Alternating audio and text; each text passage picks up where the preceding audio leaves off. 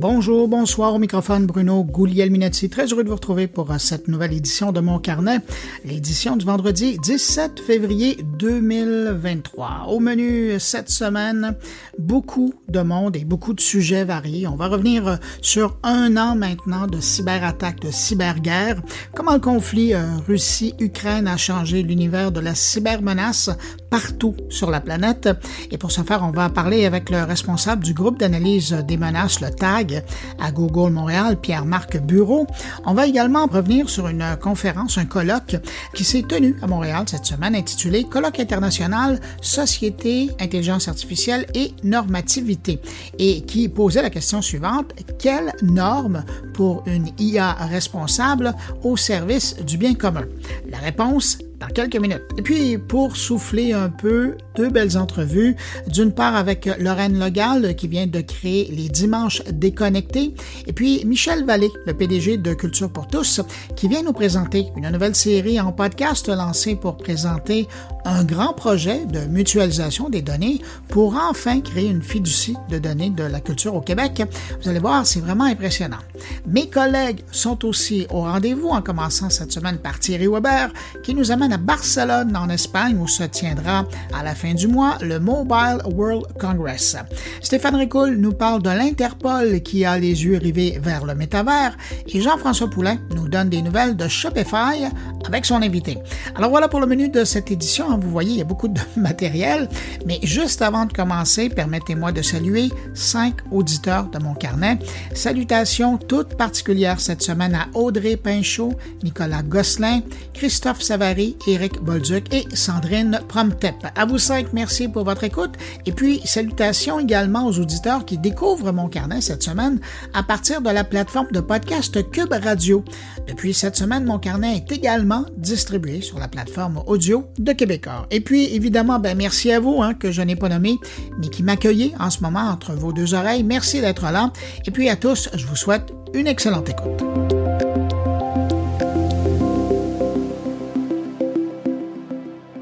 La tech en continue. Vous connaissez Radio Mon Carnet? C'est le meilleur du podcast Mon Carnet, diffusé 24 heures sur 24, 7 jours semaine. Avec plus de 1000 entrevues et chroniques proposées par Bruno Guglielminetti, Jean-François Poulain, Thierry Weber et Stéphane Ricoul. Pour écouter Radio Mon Carnet, c'est simple. Allez sur radiomoncarnet.com ou visitez le blog moncarnet.com.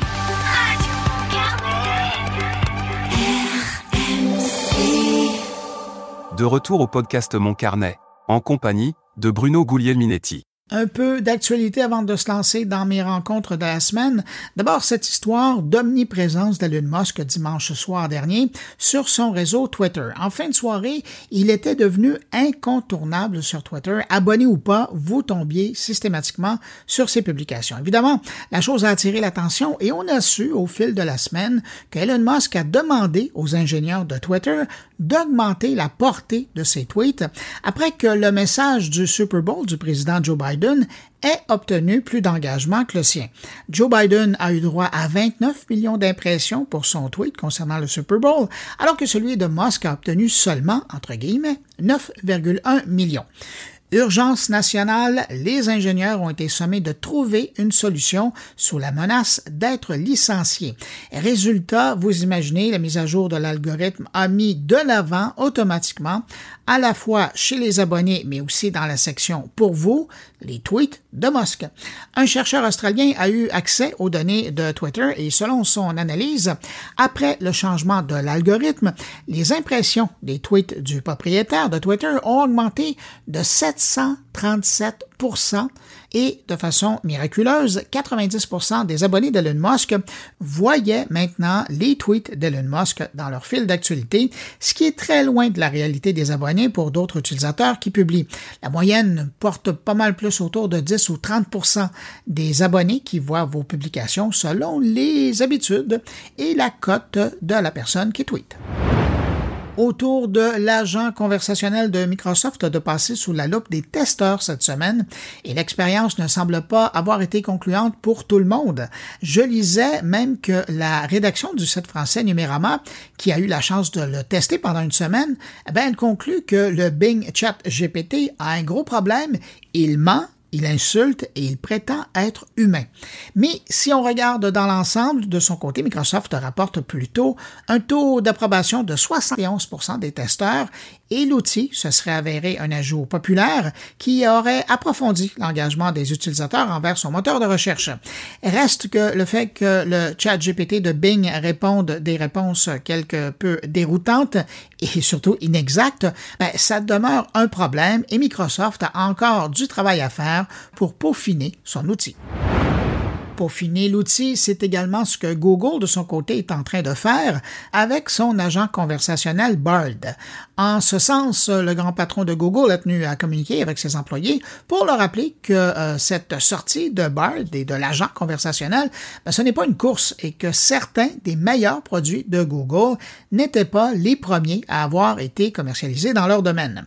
De plus, la direction de Google a fortement invité ses employés à prendre du temps pour tester l'outil de l'entreprise, pour ne pas dire entraîner carrément l'agent conversationnel. On invite les employés à se brancher entre 2 et 4 heures par semaine à BART pour le tester et corriger euh, ses réponses ou euh, ses comportements s'il y a lieu. Fait intéressant, la direction de Google rappelle à ses employés de ne pas aider son BART à faire croire aux utilisateurs qu'il est humain. Pour former BART, les employés doivent poser des questions à BART et réécrire les réponses qu'ils trouvent erronées ou inappropriées. Alors voilà, terminé pour euh, cette revue très rapide de l'actualité de la semaine.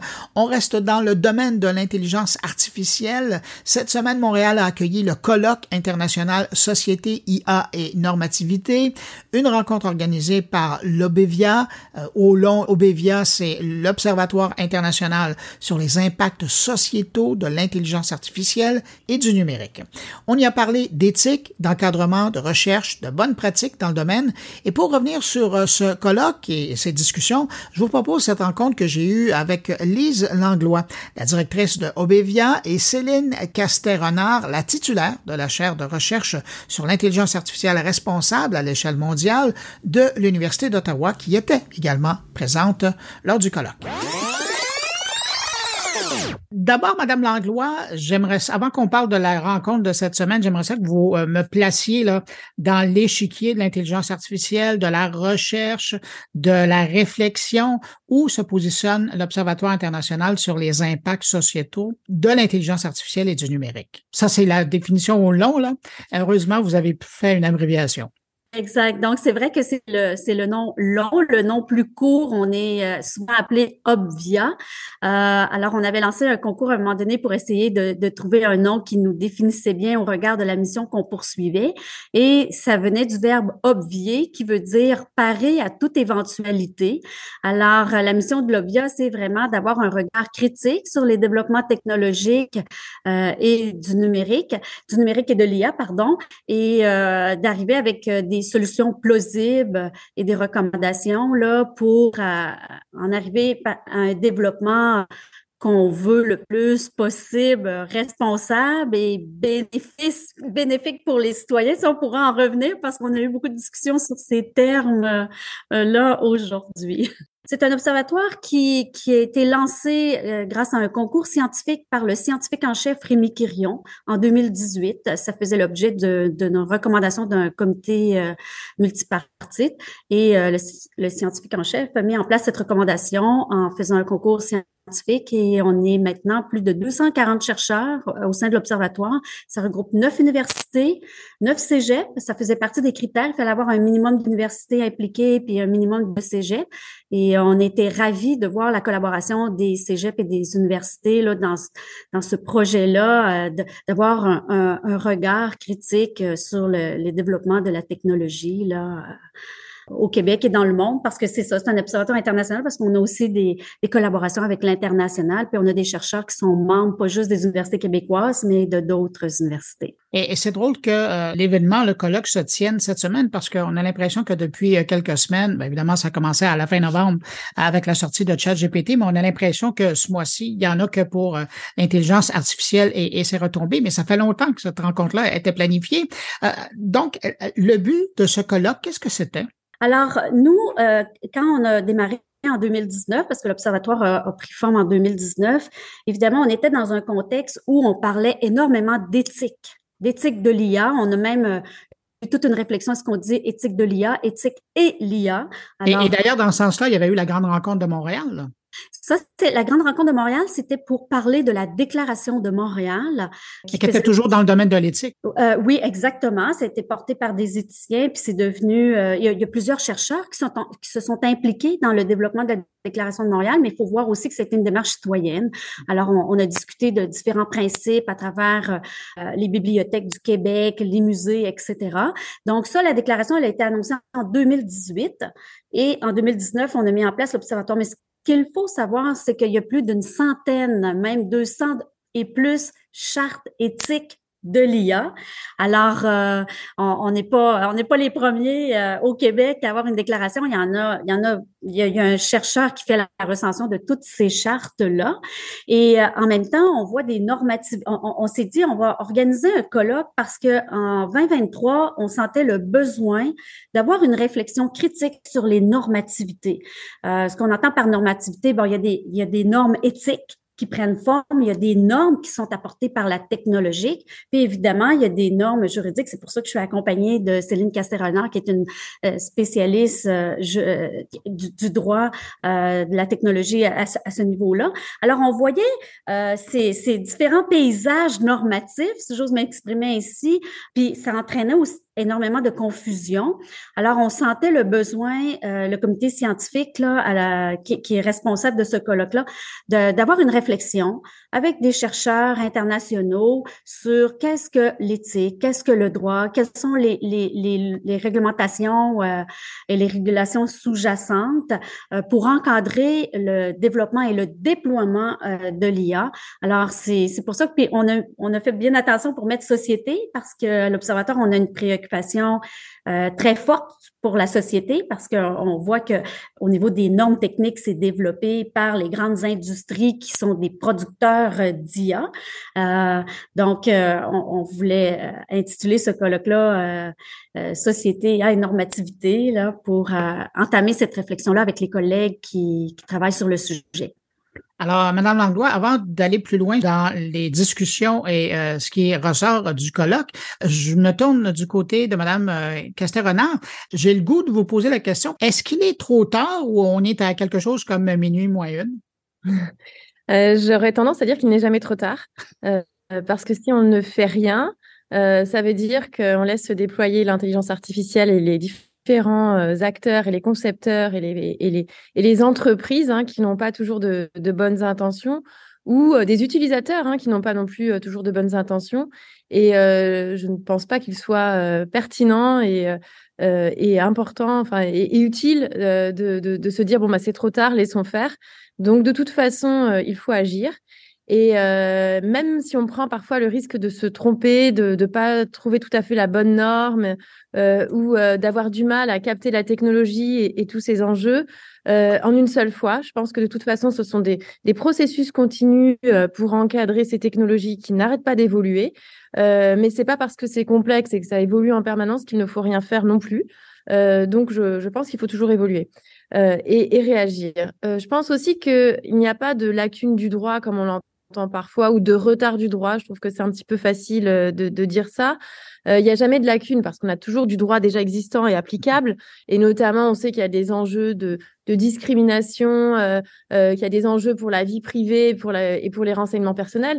Mais on a déjà des législations pour tout ça et on a déjà des droits fondamentaux. Euh, la question est plutôt de savoir comment on arrive à mieux comprendre et capter les impacts sociétaux de ces, de ces technologies et les risques pour les individus, les groupes d'individus, la société dans son ensemble. Donc, comprendre ces risques, les capter et voir si effectivement les, les, règles déjà applicables, le droit déjà applicable suffit ou pas. Selon vous, aujourd'hui, est-ce qu'il y a des territoires, est-ce qu'il y a des pays, des zones dans le monde qui font mieux que d'autres en la matière? Non, non. La région du monde la plus avancée, c'est l'Union européenne qui a publié son, règlement en avril 2021.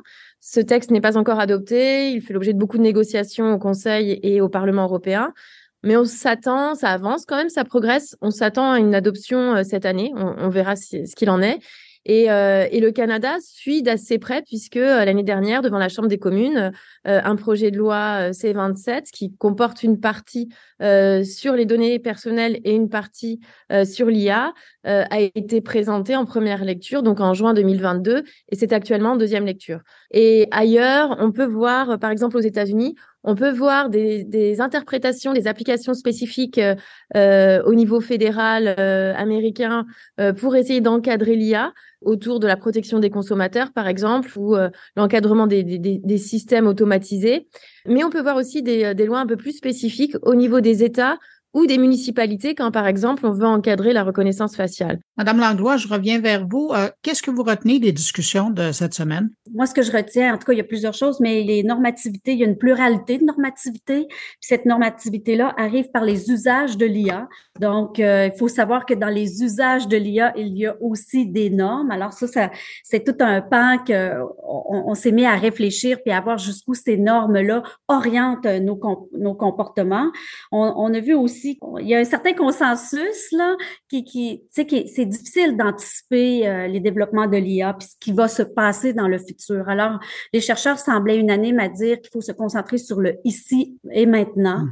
Puis on le voit, je vais parler plus au niveau de l'éthique parce qu'il y a eu tout un, un panel sur l'éthique. On parlait de est-ce qu'il y a une forme de ethic washing? Parce qu'on en a beaucoup parlé en de, 2016 avec toutes les intentions louables là qu'on définit puis on voit même des entreprises s'afficher en disant j'ai ma charte éthique je suis les principes éthiques, mais en même temps, on a des incohérences dans la conduite même de l'entreprise productrice d'IA. Puis là, on sentait le besoin euh, de se réapproprier la manière dont l'éthique euh, doit être orientée avec les travaux qui se font dans ce domaine-là. Parce que l'éthique a été euh, pris, euh, elle a été prise en otage, je vais le dire comme ça, elle a été prise en otage par euh, les entreprises et euh, par les différents groupes qui ont participé à l'élaboration de ces chartes-là.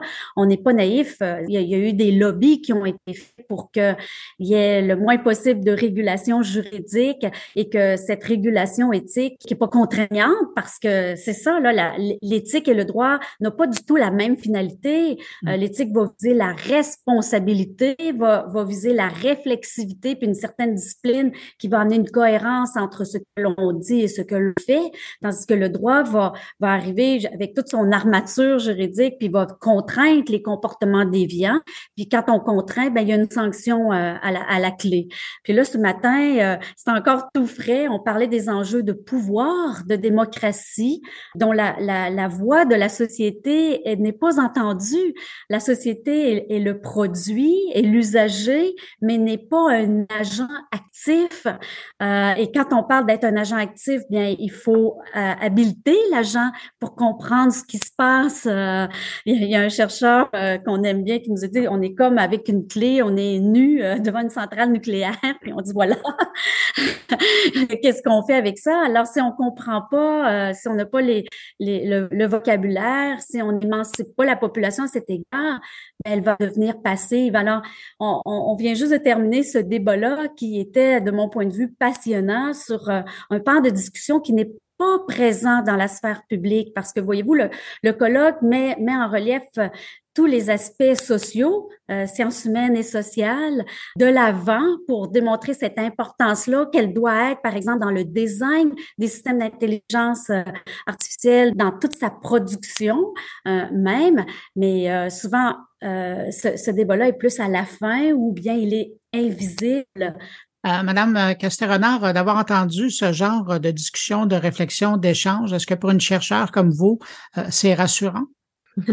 les, chercheurs sont toujours difficiles à, rassurer. c'est ce qui fait leur caractéristique. ce qui est très rassurant, c'est de voir qu'on arrive tous au même constat et euh, qu'on en est aujourd'hui à, bien connaître les, risques et à bien, à, bien voir les enjeux de pouvoir, euh, etc. Euh, mais à, se demander que peut-on faire? Donc comment comment être un peu plus dans la recherche action maintenant, à la fois avec des, des méthodes classiques en tant que juriste, on va vouloir peut-être rencontrer les concepteurs de, de, lois, les, politiques, essayer d'expliquer les enjeux, essayer d'influencer éventuellement sur la, norme quand on a la chance d'être écouté en commission, par exemple.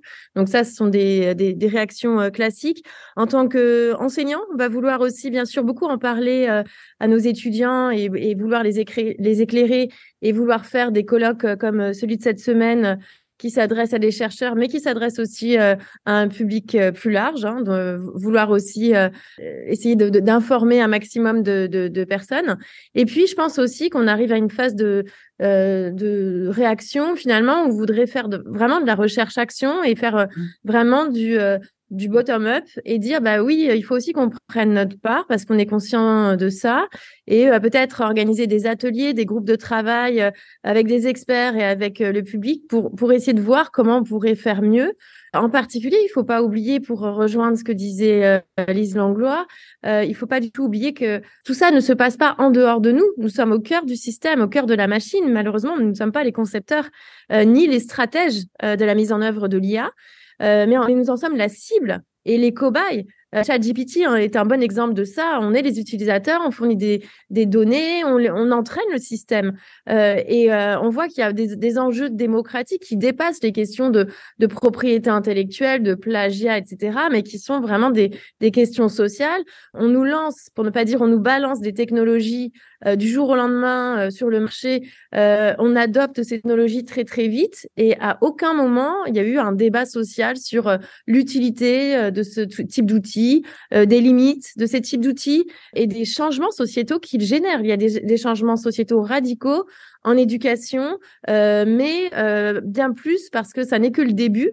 D'autres secteurs, évidemment, vont aussi être impactés. Mais à aucun moment, il y a eu une discussion sociétale sur l'intérêt de le faire et, et les limites pour se prémunir des risques engendrés par, par ces technologies. Et ça, c'est un vrai problème. Et là, on voit effectivement qu'on en a pour un bout de temps à parler. Céline Castet-Renard, titulaire euh, de la chaire de recherche sur l'IA, responsable à l'échelle mondiale de l'Université d'Ottawa, et Lise Langlois, directrice de l'OBVIA. Merci d'avoir accepté mon invitation et d'être passée euh, à mon carnet. Ben, merci surtout de nous avoir invités puis d'avoir permis de, de, parler de ces discussions-là parce que souvent on favorise plus le, le, côté exclusif technologique, mais un peu moins la réflexion euh, sociale euh, et humaine de, de cette transformation-là technologique. Merci beaucoup. Ben, heureux d'en être le relais. Merci. Au revoir. merci. Merci beaucoup.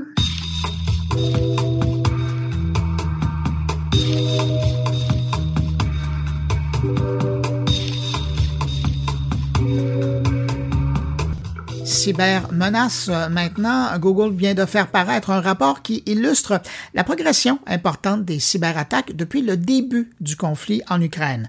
Une étude qui englobe des conclusions sur les attaques soutenues par le gouvernement russe, mais euh, également les opérations d'information et de désinformation, l'écosystème criminel qui est en grand changement et au passage l'aide de Google euh, qu'elle a fournie pour soutenir l'Ukraine.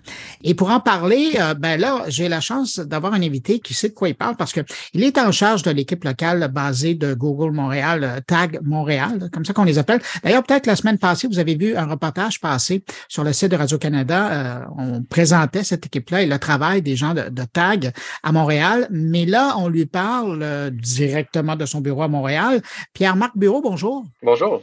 Avant de parler du rapport, j'aimerais ça pour les gens qui malheureusement n'ont pas eu la chance de voir le reportage là, avec Radio-Canada. Le, groupe TAG à Montréal, pourriez-vous définir c'est quoi leur travail? L'équipe de TAG en général, c'est un acronyme qui veut dire Threat Analysis Group. On a comme mission d'analyser les menaces les plus sérieuses euh, qui peuvent cibler soit Google comme entité et nos utilisateurs. Euh, donc, on veut s'assurer qu'on comprend comment les acteurs les plus sérieux opèrent et comment est-ce qu'ils pourraient nous attaquer ou détecter leurs attaques quand ils le font. Puis vraiment, notre, expertise, c'est de comprendre une menace ou comment quelqu'un opère de A à Z. Donc, qui est-ce qui peut cibler, sans nécessairement qu'il cible notre organisation, s'il cible d'autres organisations. On essaie de comprendre comment ils font, c'est quoi leur technique, c'est quoi leurs outils, pour avoir la meilleure compréhension possible. Donc, si un jour on détecte une attaque contre nous ou nos utilisateurs, on est capable de mieux se protéger. Et de toute façon, de par la taille de Google à travers la planète, il y aurait beau pas vous attaquer, à un moment donné, ça va tomber sur votre réseau. Exactement. Euh, puis, euh, ça peut être une visibilité partielle qu'on va avoir. Euh, ça peut être aussi sans nécessairement nous cibler, mais utiliser des infrastructures qui sont opérées par Google pour attaquer d'autres personnes. On veut aussi empêcher ça. Euh, donc, effectivement, on, a une bonne visibilité dans, plusieurs de ces attaques-là, puis on essaie d'utiliser ces connaissances-là qu'on accumule euh, pour améliorer la situation. Donc, des fois, on va trouver des failles de sécurité qui sont utilisées par un attaquant. On va les rapporter, euh, pas juste à Google, on va les rapporter à Apple, à Microsoft, aux autres mmh. fournisseurs pour les aider à réparer ces failles-là. Et ça, c'est intéressant ce que vous dites parce que ça, les gens le savent pas, mais dans la communauté de la cybersécurité, il y a vraiment une grande collégialité. Hein. Il y a un grand partage d'informations. Moi, j'ai toujours euh, trouvé ça fascinant. Tout le monde partage l'information et, c'est autant les grandes entreprises entre elles qu'avec les gouvernements, euh, qu'avec les organismes paragouvernementaux qui ont à voir avec le monde de la sécurité. Donc, énormément d'informations qui transisent et qui s'échangent pour être euh, en tout cas, essayer d'être un, pas, euh, je ne vais pas dire pas un pas avant les attaques, parce que les attaques, on les subit, puis après, on doit réagir, mais euh, de voir un peu ce qui, se passe, un peu partout sur la planète. Oui, euh, il y, a, y, a, une très bonne, il y a la bonne volonté. il y a la plupart des gens que je connais qui travaillent en sécurité informatique, pas juste à Google, veulent vraiment améliorer la situation, veulent faire en sorte que l'Internet soit sécuritaire et accessible à tous. Donc oui, quand ça peut être utile de partager de l'information clé, pour aider à défendre les utilisateurs, euh, il y a une très bonne volonté à travers l'industrie. Alors là, euh, parlons de ce rapport donc euh, qui est sorti jeudi en anglais dans la langue de Shakespeare. On dit "Fog of War: How the Ukraine Conflict Transformed the Cyber Threat Landscape". et selon Google Translate, c'est brouillard de guerre. Comment le conflit en Ukraine a transformé le paysage des cybermenaces. J'aime mieux c'est en français, je trouve ça beau. Alors merci Google Translate. donc c'est ça. Alors là, vous avez été un pas plus loin on vient de le dire, là, d'habitude, c'est le type d'information qui circule à l'intérieur de la communauté de cybersécurité. Mais là, vous avez le goût de passer le mot là, euh, un an plus tard en montrant comment le paysage des cyberattaques a grandement changé de par le conflit, de par tout le travail, entre guillemets, qui a été fait par la Russie, mais euh, finalement avec des résultats assez mitigés. Euh, oui, exactement. Donc, on a définitivement observé une, amplification des attaques, un changement des cibles euh, en fonction du conflit en cours. Euh, puis euh, oui, honnêtement, il y a un an, on avait, on avait très peur de ce qui allait arriver, puis on, avait, on avait du mal à, à, voir qu'est-ce qui pouvait, qu'est-ce qui pourrait arriver, puis de quelle ampleur ça aurait. Puis finalement, un an plus tard, on voit qu'il y a eu beaucoup d'efforts, mais qui ne se sont pas nécessairement transformés en des impacts incroyables, parce qu'on on a vu dans le passé des, attaquants russes qui réussissaient à pirater des centrales électriques, qui ont causé des courtes pannes mhm. électriques, mais quand même, on se disait, OK, qu'est-ce qui va arriver? Puis finalement, ben, on n'a pas nécessairement vu les résultats auxquels on s'attendait. Mais avez-vous l'impression que justement, de par les attaques précédentes qui ont été faites et la crainte d'avoir droit à un tsunami euh, numérique, là, à un moment donné, euh, ben, de l'autre côté, on s'est mieux préparé?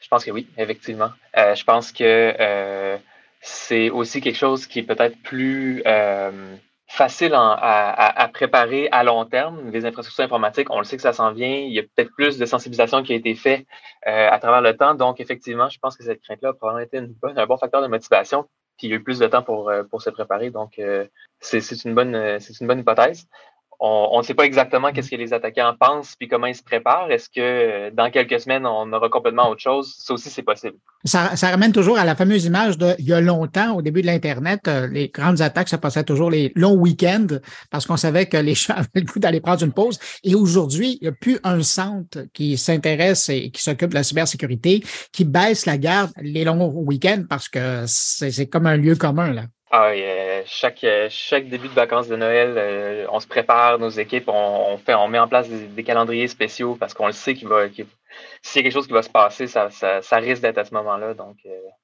euh, c'est ça. Donc, on effectivement, on a appris de, de notre expérience. Puis, euh, c'est bien, il y a des systèmes qui ont été mis en place, il y a des méthodologies qui ont été mises en place pour ne pas baisser la garde au moment où c'est le plus important. Je vous ramène au rapport, vous regardez euh, de très près, puis vous arrivez même à nous donner des chiffres. Là. Euh, quand on regarde l'an dernier, en 2022, la Russie a augmenté le ciblage des utilisateurs en Ukraine. On parle de 250% c'est énorme. Mais comme si ce n'était pas assez, quand on regarde du côté des pays de l'OTAN, donc des pays qui appuient euh, Ukraine dans sa défense, on est dans l'ordre des 300% Est-ce que ça, ça vous surprend quand même? Je sais que vous, vous le suivez au euh, quotidien, là, mais quand on prend un recul puis on regarde ces chiffres-là. Oui, euh, non, ça ne me surprend pas parce que les employés, les, personnes qui mènent ces attaques-là, souvent, là, c'est des employés de l'État, c'est des, des, gens qui sont payés. ils ont des Et, et missions. aussi des sous-traitants. Eh, Effectivement. Ils Ça, sont ça, c'est la partie sympathiques, qui ouais. m'inquiète. Euh, ouais. il y a des sous-traitants, il y a des, il y a des partisans qui vont, qui vont prendre ça euh, pour eux euh, de côté personnel. Donc, ça me surprend pas. Quand il y a un conflit comme ça, tout le monde redouble d'efforts. Euh, les, les personnes sur la défense, justement, vont, vont, vont faire des, des, des rotations sur 24 heures, vont travailler plus fort, mais les attaquants aussi.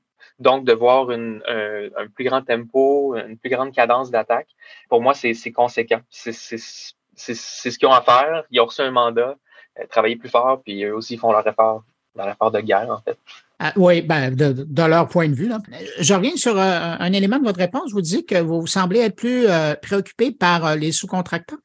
Euh, oui, ben parce que dans le fond, euh, il y a plusieurs groupes qui ont différents types d'expertise. Des fois, les sous-contractants, c'est des compagnies privées qui peuvent avoir beaucoup de financement et aussi, souvent, potentiellement moins de réglementation, de régulation. Ils ont, ils ont moins de comptes à rendre. de moins- euh, aussi, aussi.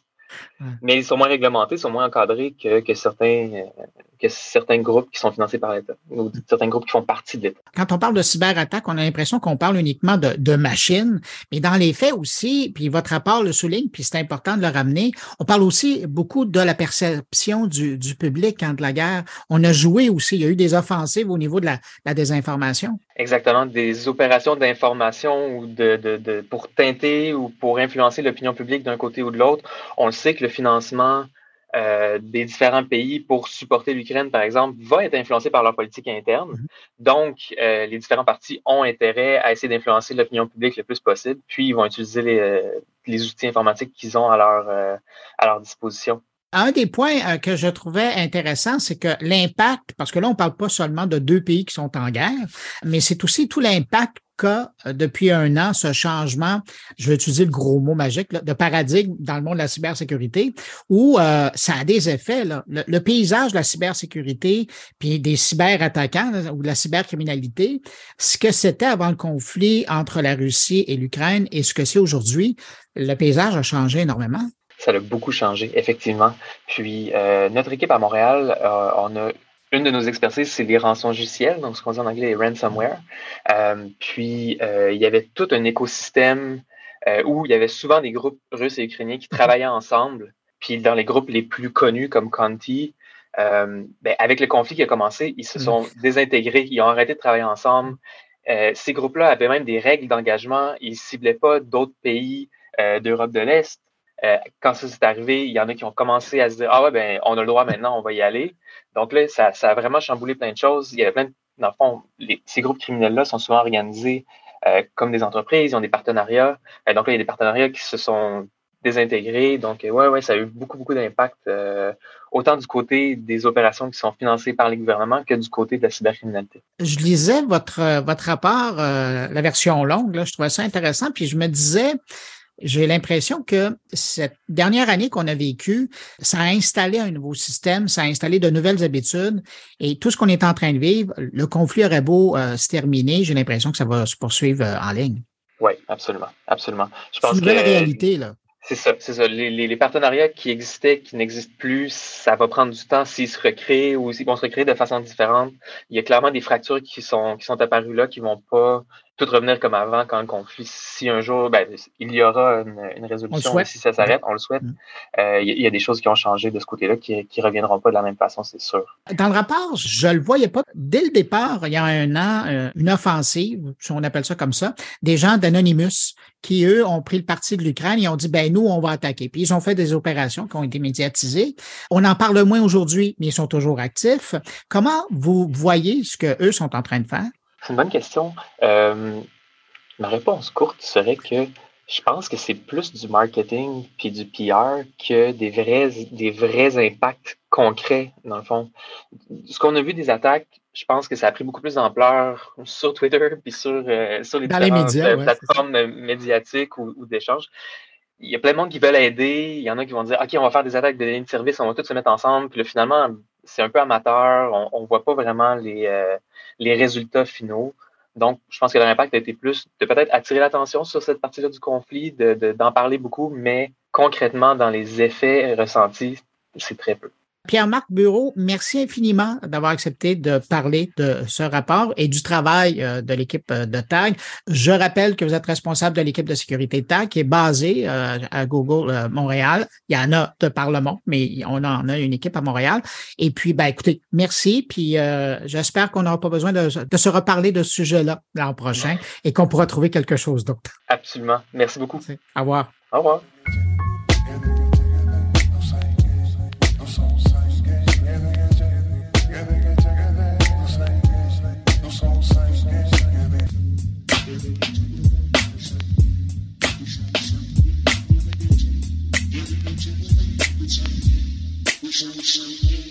On va maintenant en France, à Rennes plus précisément, retrouver la créatrice des Dimanches déconnectés. Et vous allez comprendre pourquoi le déconnecté est important ici en l'écoutant.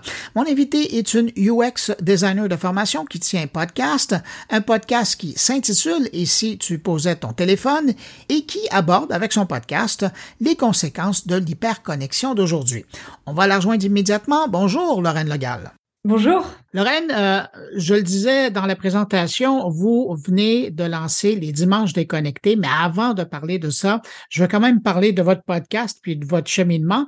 Normalement, vous êtes le genre de personne euh, qu'on entendrait dans le cadre de mon carnet avec Jean-François Poulain, parce que de formation, vous êtes UX euh, designer. Mais ce qui m'intéresse de savoir, c'est qu'est-ce qui vous a amené à ça? Euh, alors, euh, c'est assez, euh, assez marrant parce que à la base, moi, je, je suis passionnée de graphisme d'une manière générale, donc plutôt de tout ce qui est visuel. Je suis même entrée plutôt par l'étude la création de logos, d'identité visuelle, des choses très créatives. Et petit à petit, au moment de, de, mes études, au moment de mon mémoire, plus, plus je grandissais, plus je, plus je m'intéressais à, à, des questions un peu plus psychologiques, cognitives, etc.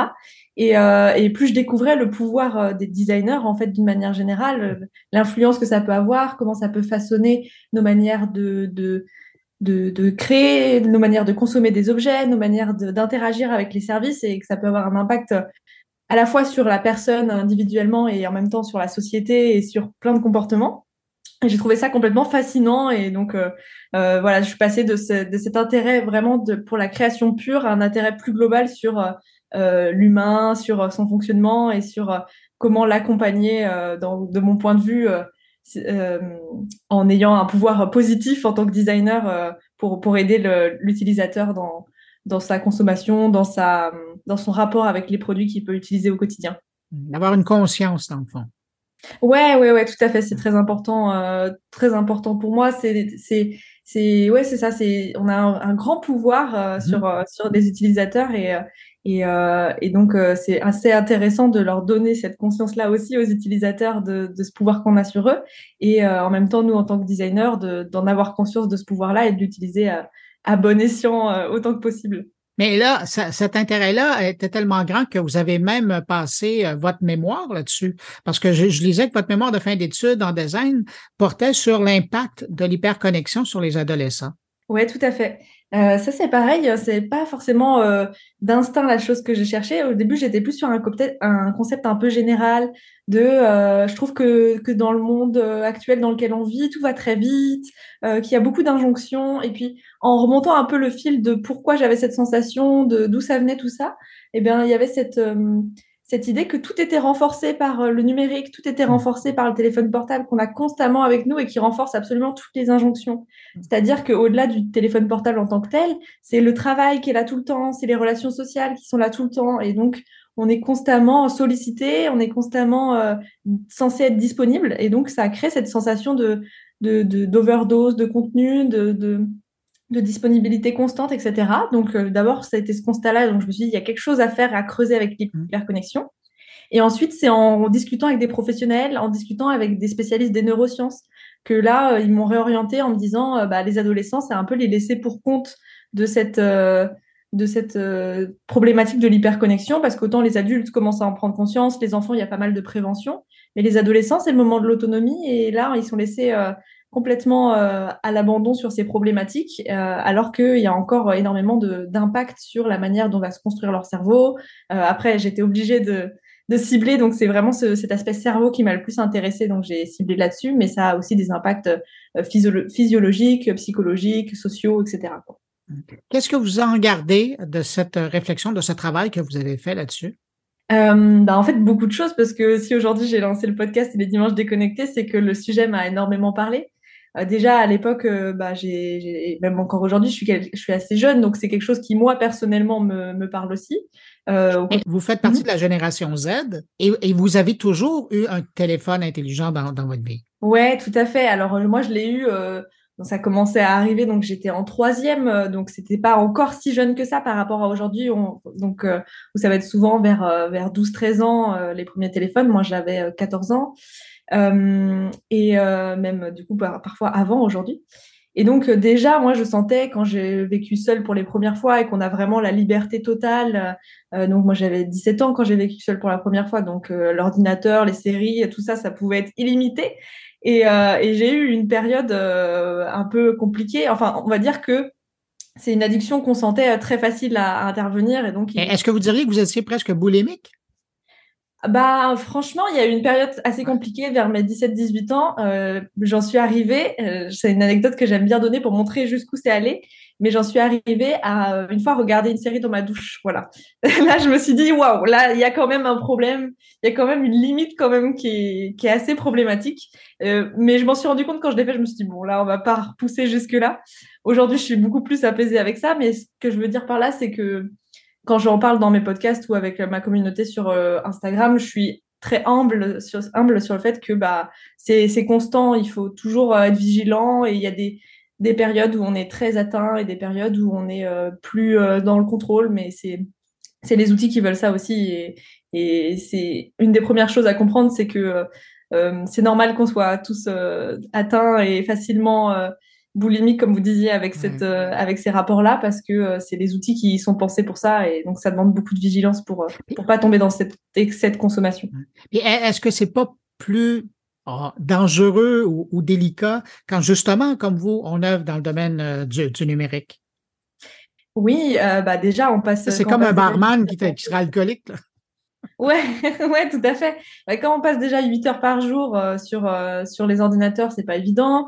Euh, moi, je pense aussi à tous ceux qui vont être auto-entrepreneurs, même d'une manière générale, ou des, tous ceux qui vont être community managers. C'est vraiment constant et c'est difficile de, de couper, de créer des, des limites entre son quotidien, sa vie privée et ça. C'est vrai que c'est vrai que c'est pas forcément évident. Il faut être toujours informé des nouvelles, des nouveaux outils. Il faut être au courant de tout ça. Donc, ça demande vraiment de la vigilance je pense qu'il faut peut-être se mettre des plages euh, horaires et s'autoriser des temps euh, sans, sans, connexion. Et du coup, ça fait un peu le lien avec les dimanches déconnectés euh, dont on va parler. Mais c'est important de, de, se préserver. Ouais, et, ouais, il y a un équilibre qui est pas évident à trouver effectivement et qui, qui me joue des tours assez régulièrement où j'aurais envie de m'éloigner un peu de tout ça et où pour des raisons de communication ou pour des raisons professionnelles, bah, je suis un peu obligée d'avoir ces outils dans mon quotidien. Et effectivement, juste pour conclure là-dessus, euh, c'est plus facile euh, de se déconnecter complètement en vacances pendant un mois et de laisser tous ces outils que de trouver un, un équilibre euh, finalement au quotidien. Et là, on va arrêter de, parler de ça parce que sinon, je vais me sentir coupable de vous planter devant votre ordinateur. Ah, mais non. Alors là, aujourd'hui, moi, je vous sens beaucoup plus dans la démarche de promotion de l'hygiène numérique. Je vous sens dans la promotion des bonnes habitudes, puis surtout dans, la conscientisation. Et c'est pour ça que, euh, ben, d'une part, puis on va y arriver bientôt à, votre dimanche déconnecté, mais vous avez lancé une série de podcasts qui se veut euh, je vous dirais presque un élément déclencheur chez les gens. Vous voulez les, les, les avec différentes thématiques, avec différents spécialistes, vous abordez, euh, j'allais dire, le bien-être numérique à quelque part. Ouais, tout à fait. Bah ouais, je suis contente de voir que, que c'est comme ça que ça ressort euh, comme projet. Ouais, tout à fait. Moi, à partir du moment où je suis rentrée dans ce sujet avec mon mémoire, ça a été un peu une révélation de mais comment ça se fait qu'on soit pas plus conscient de tout ça alors que ça a des impacts vraiment vraiment énorme et sur plein d'aspects de nos vies et sur notre bien-être, sur notre santé mentale. Comme je disais, il y a vraiment les quatre axes euh, sociaux, cognitifs, psychologiques et physiologiques. Et, euh, et ça a vraiment, enfin, ces outils sont tellement euh, au quotidien avec nous que c'est pour moi pas normal qu'on n'ait pas un minimum de conscience là-dessus. Donc c'est vrai que moi je, je, me suis dit avec les connaissances que j'ai pu avoir, j'ai eu envie de partager ça, de, de, donner la parole à des, à des experts la plupart du temps pour euh, qui, qui, qui, vont bien mieux que moi amener leurs connaissances et leur, euh, leur rendre accessible un, un, savoir assez pointu euh, sur le sujet, mais par le podcast, on rend ça beaucoup plus accessible et compréhensible, parce que c'est vraiment une problématique qui commence par la prise de conscience. C'est en se rendant compte des problématiques, enfin de l'impact que ça peut avoir sur nous, qu'on peut décider de changer, parce que c'est devenu des outils tellement tellement fluides, enfin tellement intégrés à notre quotidien que euh, si on n'a pas un moment ce recul de se dire euh, bah, qu'est-ce que c'est cet usage-là, on, on va pas euh, on va pas se rendre compte des problématiques que ça peut avoir. Et avec mon podcast, je me disais vraiment l'idée c'est de c'est de prendre du recul et de d'avoir cette curiosité là de notre rapport à l'hyperconnexion comme on a de la curiosité d'écouter des podcasts sur notre rapport au travail, à la famille, à l'amour ou des choses comme ça en fait. Que ce soit un, un sujet un sujet par lequel on, passe et sur lequel on a un regard un peu plus critique et analytique et pas quelque chose de banal. Oui, ça fait partie de notre vie et on le remet pas en question.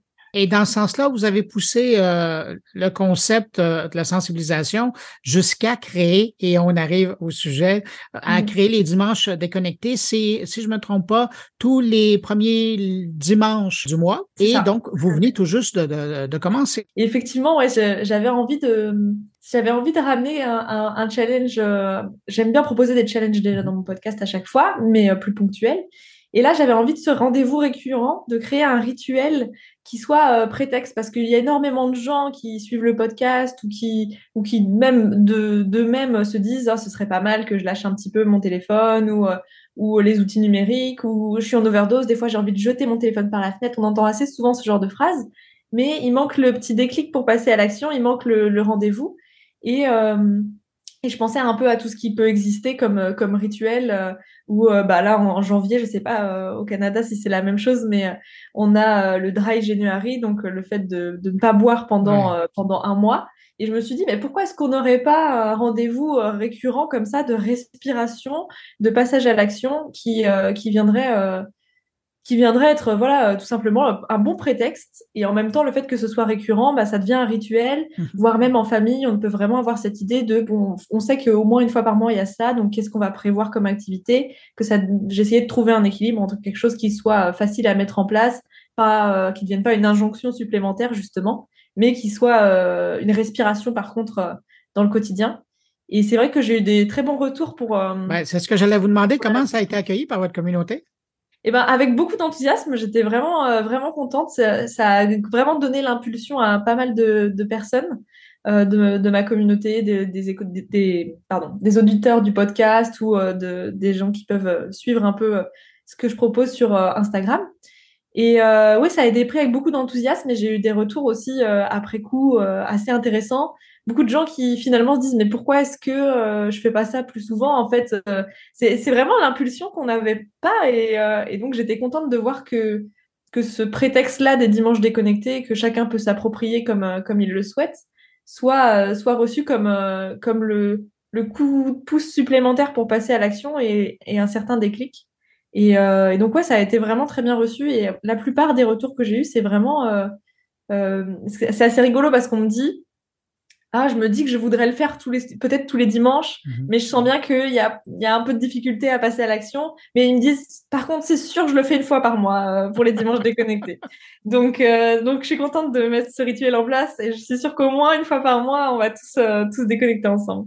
Bon, ben écoutez, on peut juste se souhaiter que le 5 mars prochain, ça va être le prochain dimanche, la prochaine édition, ben, ça soit également repris euh, de ce côté-ci de l'Atlantique au Québec, au Canada. ce serait génial. Bon, ben, On, lance euh, l'appel. En tout cas, vous la lancez. J'invite les gens à aller écouter votre podcast parce que je ne l'ai pas mentionné. Euh, ben, au début, oui, mais pas pendant la conversation. Et si tu posais ton tel ou ton téléphone, et ça se retrouve ben, sur toutes les bonnes plateformes de balado. Lorraine Legal, merci beaucoup d'avoir pris de votre temps pour répondre à mes questions. Puis, ben, je vous souhaite avant le prochain dimanche déconnecté euh, de bons podcasts. Merci beaucoup, merci à vous de m'avoir reçu, c'était vraiment très intéressant.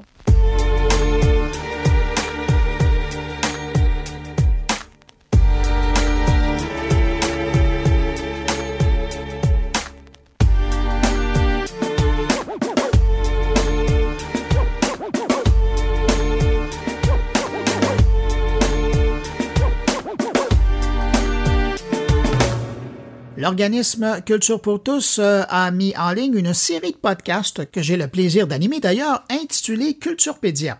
Et cette série, elle a un but bien précis, soit celui de prendre le temps de bien présenter la création de la première fiducie de données culturelles au Québec. Euh, pour nous parler de cette série de podcasts, mais aussi de cette fiducie des données culturelles au Québec, je joins Michel Vallée, le PDG de Culture pour tous. Bonjour Michel Vallée. Bonjour Bruno. Michel Vallée, Culture pour tous s'est lancé dans une grosse entreprise. Moi, je dirais presque un, un projet fou. Et c'est d'aller chercher des chiffres, des données pour illustrer l'impact de la culture au Québec. Ça se fait ailleurs. Mais là, vous avez vraiment décidé de mettre les, les bons outils aux bons endroits pour qu'on arrive maintenant au Québec à avoir euh, une, une, preuve de l'impact de la culture. Et pour expliquer tout ça, vous avez décidé de lancer une série euh, de podcasts euh, qui s'intitule euh, Culturepédia. Alors, si on met un peu de l'ordre là-dedans, alors c'est quoi le projet et c'est quoi le podcast? Le projet de Culturepédia, c'est de euh, mutualiser, de mettre en fiducie, en fait, c'est de créer la première fiducie d'utilité sociale en données euh, culturelles qui va nous permettre, d'une part, d'avoir un cadre légal pour protéger cette donnée-là. On parle bien sûr ici euh, de données, euh, non pas du, non pas de sensibles, mais des données d'usage, donc qui vont nous permettre de comprendre euh, quel est l'impact, de comprendre les gestes qui sont posés, mais surtout comment cette culture-là, elle est accueillie, elle est, euh, elle influence notre vie de tous les jours. Donc cet impact-là social de la culture, mais aussi sur la santé individuelle et collective. Euh, donc on veut le faire d'une façon la plus sécuritaire possible. C'est la raison pour laquelle on a commencé par construire le, euh, je dirais, l'immeuble légal qui est la fiducie euh, de données. On est vraiment super bien accompagné euh, là-dedans, entre autres par le TIES et par euh, un avocat spécialisé en la matière qui nous permet justement de bien faire les choses. Maintenant, euh, comme tu l'as mentionné, il y a déjà à travers le monde, si on prend par exemple la Grande-Bretagne, des, des secteurs où l'indice social des musées, par exemple, ou l'indice social de d'autres secteurs de la culture euh, est est, est analysé et euh, travaillé depuis les dernières années, depuis plusieurs années maintenant. Euh, mais on n'a pas de, on n'a pas cet indice-là au Québec. On ne sait pas euh, dans l'ensemble de euh, la culture québécoise comment elle est reçue dans les communautés, dans les quartiers, euh, comment les gens se l'approprient, puis comment cette culture-là vient influencer leur vie de tous les jours. On l'a vu avec la pandémie. Euh, la culture, la santé mentale sont liées d'une façon très, très, très étroite. Euh, tous les médiateurs culturels, vous l'aurez dit depuis 20 ans, que cette, ce lien-là est intrinsèque, il est, il est d'une évidence incroyable, mais euh, il a fallu être, il a fallu se confronter à un événement important comme la pandémie pour pouvoir s'en rendre compte collectivement. Et euh, maintenant, ben, je pense qu'on est rendu à l'étape de ne plus seulement raconter des histoires, mais avec ce storytelling là, de venir appuyer de chiffres concrets pour se donner justement des indicateurs sur mais pourquoi la, on dit que la culture a un impact sur le développement social, ok, sur la santé, ok, mais comment?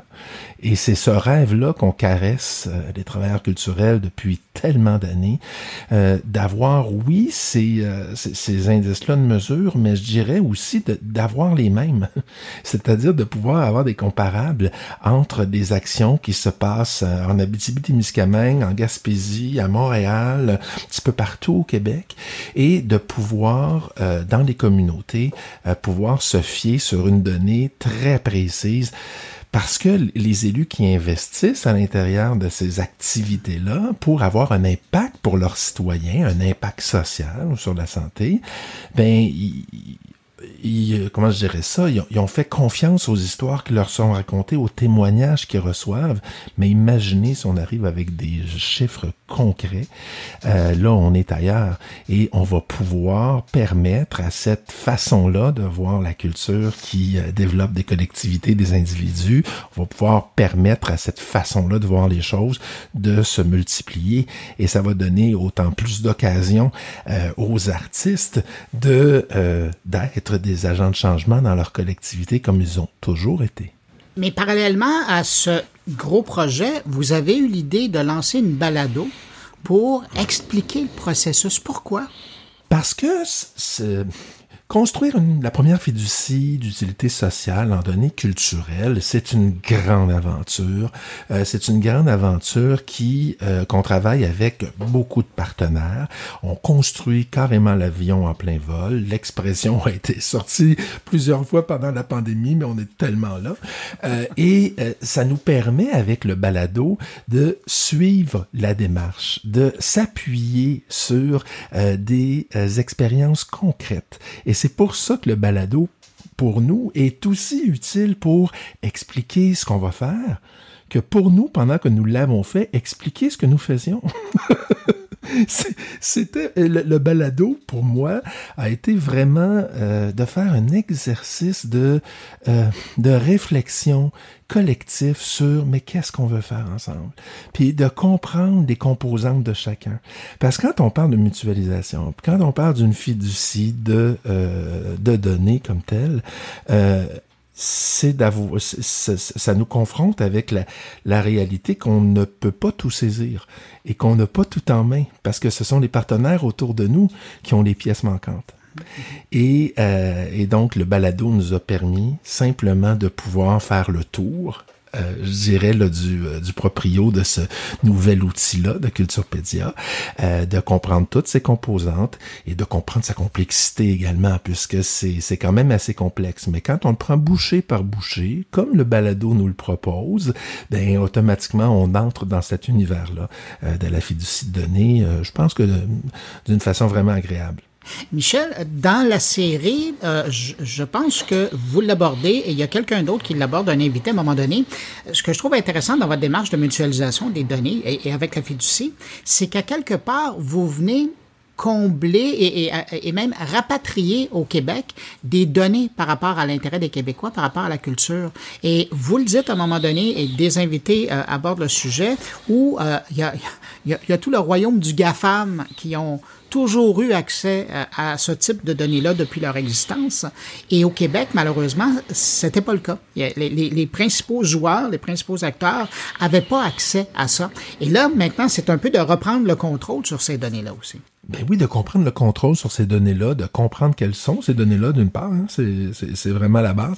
Après ça, de comprendre, de, de, de, reprendre le contrôle dessus, que ces données-là aussi euh, nous appartiennent et qu'on peut, on puisse les traiter en toute sécurité, mais qu'on puisse y avoir accès facilement. Et c'est à tout ça que sert la fiducie. Parce que euh, de pouvoir euh, traiter nos propres données, ça veut dire qu'on les possède, ces données-là. Ça veut dire que on est capable de les croiser ensemble, ces données-là. On est capable de comprendre la complexité d'un impact dans une communauté X ou dans un quartier X euh, parce que on a des données qui nous viennent de la vitrine, par exemple. On a des données qui nous viennent de la FCCF. On a des données qui nous viennent des arts et la ville viennent des journées de la culture, par exemple, la culture pour tous. C'est qu'en croisant toutes ces données-là, ben là, on peut enfin avoir des réponses. En ce moment, avec les GAFAM, c'est que primo, on n'a pas accès aux données. Deuxièmement, on peut pas les croiser. Troisièmement, on les contrôle pas et on les connaît pas tant que ça non plus.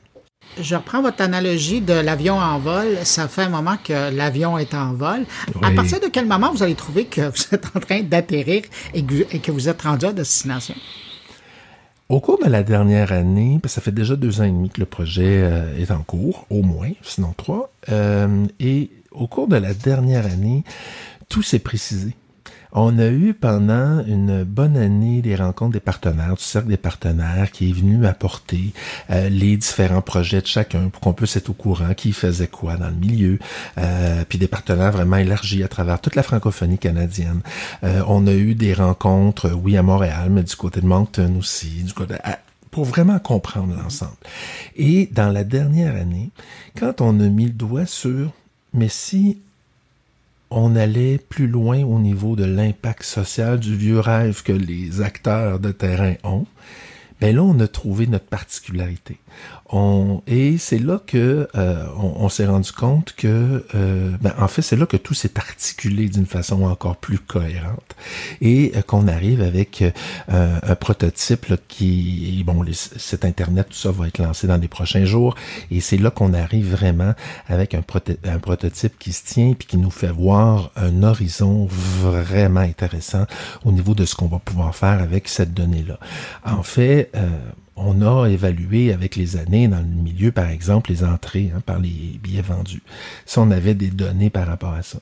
Mais si on croise ces habitudes-là avec les données qui nous viennent des municipalités quand ils font de la médiation culturelle, par exemple, si on croise ces données-là avec euh, les déplacements, euh, si on croise ces données, c'est là que ça prend tout son sens et qu'on est capable de comprendre le mouvement social que crée la culture. Euh, donc, je dirais c'est vraiment la dernière année, sinon au cours des 7-8 derniers mois, là, que tout s'est précisé. Quant au jeu de données que ça va créer, ultimement, quand tous les joueurs auront contribué à la mutualisation, ces mhm. jeux de données-là, par la suite, ils vont être accessibles à qui? Bien, tout à fait. Les gens vont pouvoir être membres de la fiducie comme telle, donc ils vont pouvoir y contribuer, être contributeurs à la fiducie, euh, et donc vont avoir accès à leurs propres données qui vont entrer à l'intérieur de euh, de certains outils qui euh, qu'on est en train de développer d'ailleurs. Donc de certains outils d'évaluation des projets qui vont ou des spectacles ou des événements ou des peu importe. Et donc, euh, ça, ça va entrer dans, automatiquement dans le grand bassin euh, des données, mais en même temps, les gens vont pouvoir avoir leurs propres données à eux euh, et les mettre en relation avec les données de tout le Québec et de tout le Canada francophone. Ce qui fait que pour leurs élus, par exemple, je prends l'exemple des, des, travailleurs municipaux en culture, imaginez la richesse que ça va pouvoir constituer, c'est qu'en plus d'avoir tes propres données qui compilées quelque part, ben en plus, tu peux les mettre en relation avec les, les données des autres. Fait que ça, ça va être vraiment quelque chose d'extraordinaire. Puis je dirais que c'est vraiment, c'est vraiment là qu'on veut aller. En ce moment, il y a euh, pour pouvoir lancer le tout, faire les premiers tests, s'assurer que tout ça fonctionne et aller plus loin dans la conception du projet.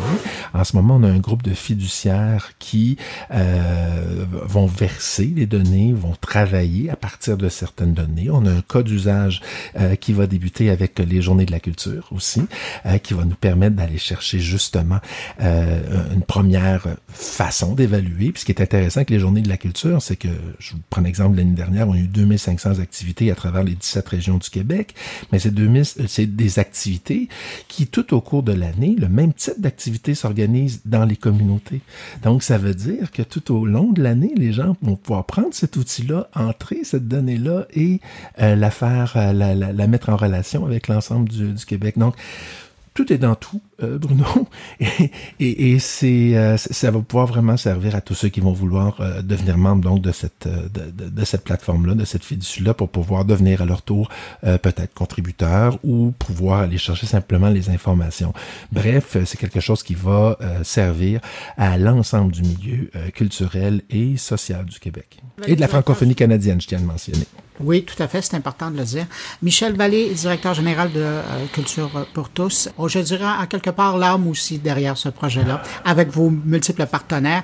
Merci d'avoir pris du temps de répondre à mes questions et euh, je vais inviter les gens qui nous écoutent à aller sur euh, la page de l'épisode de mon carnet. Il y a un lien pour aller écouter cette série de balados. Puis évidemment, ben, si vous êtes curieux, d'aller vous informer concernant ce projet. N'hésitez pas à venir nous informer. Puis notre formidable équipe qui est là, Anastasia Vaillancourt en tête, qui qui, mène une équipe formidable au sein de Culture pour tous. Elle va pouvoir répondre à toutes vos questions. Merci beaucoup, Bruno, pour cette invitation. Merci, Michel. Au revoir. Au revoir.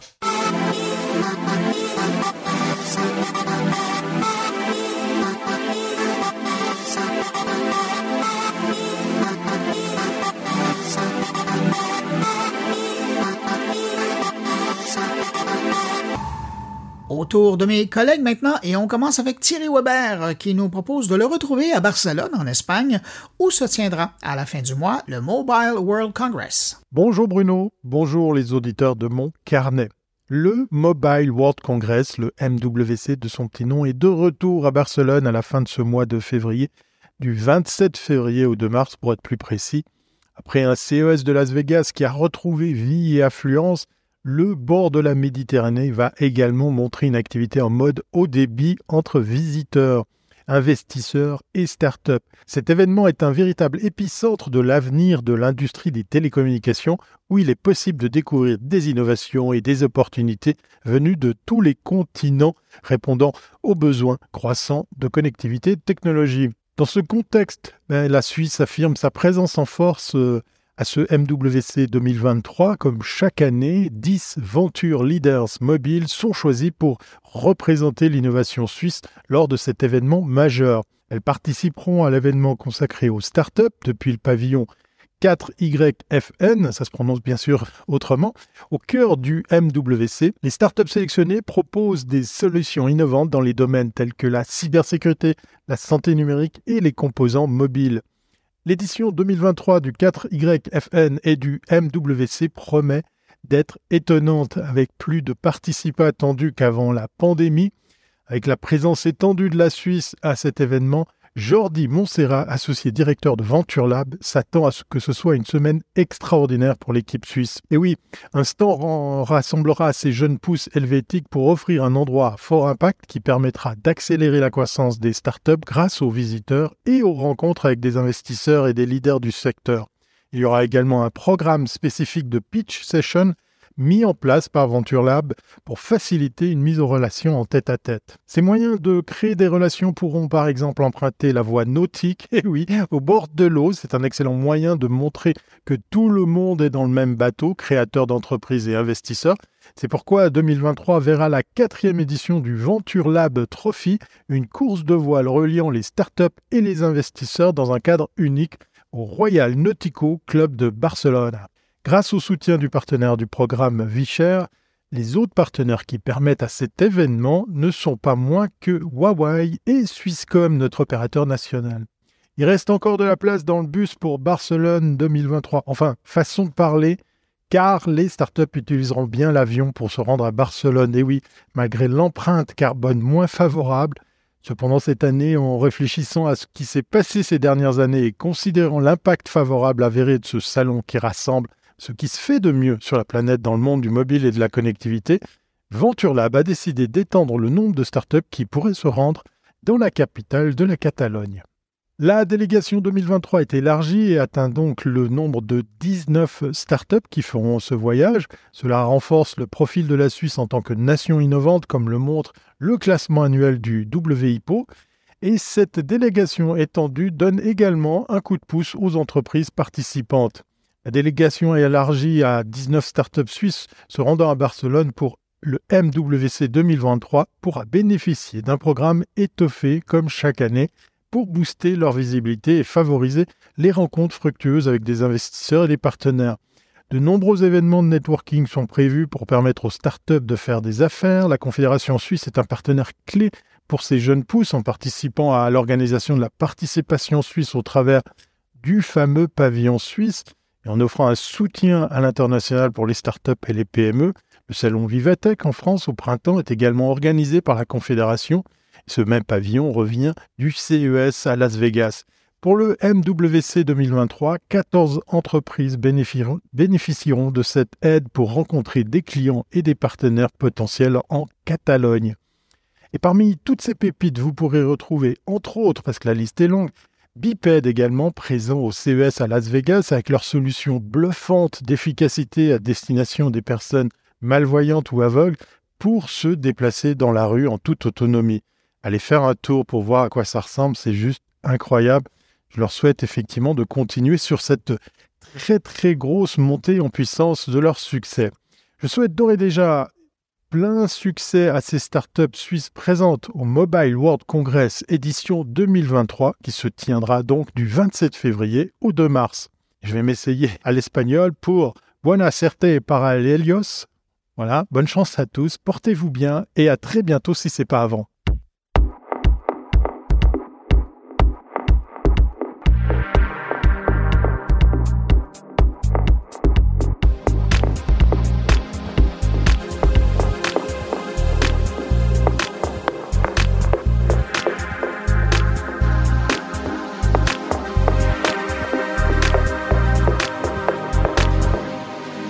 Stéphane Ricoul s'intéresse à l'Interpol qui souhaite se positionner comme la police du web et qui explique déjà comment il pourrait y parvenir.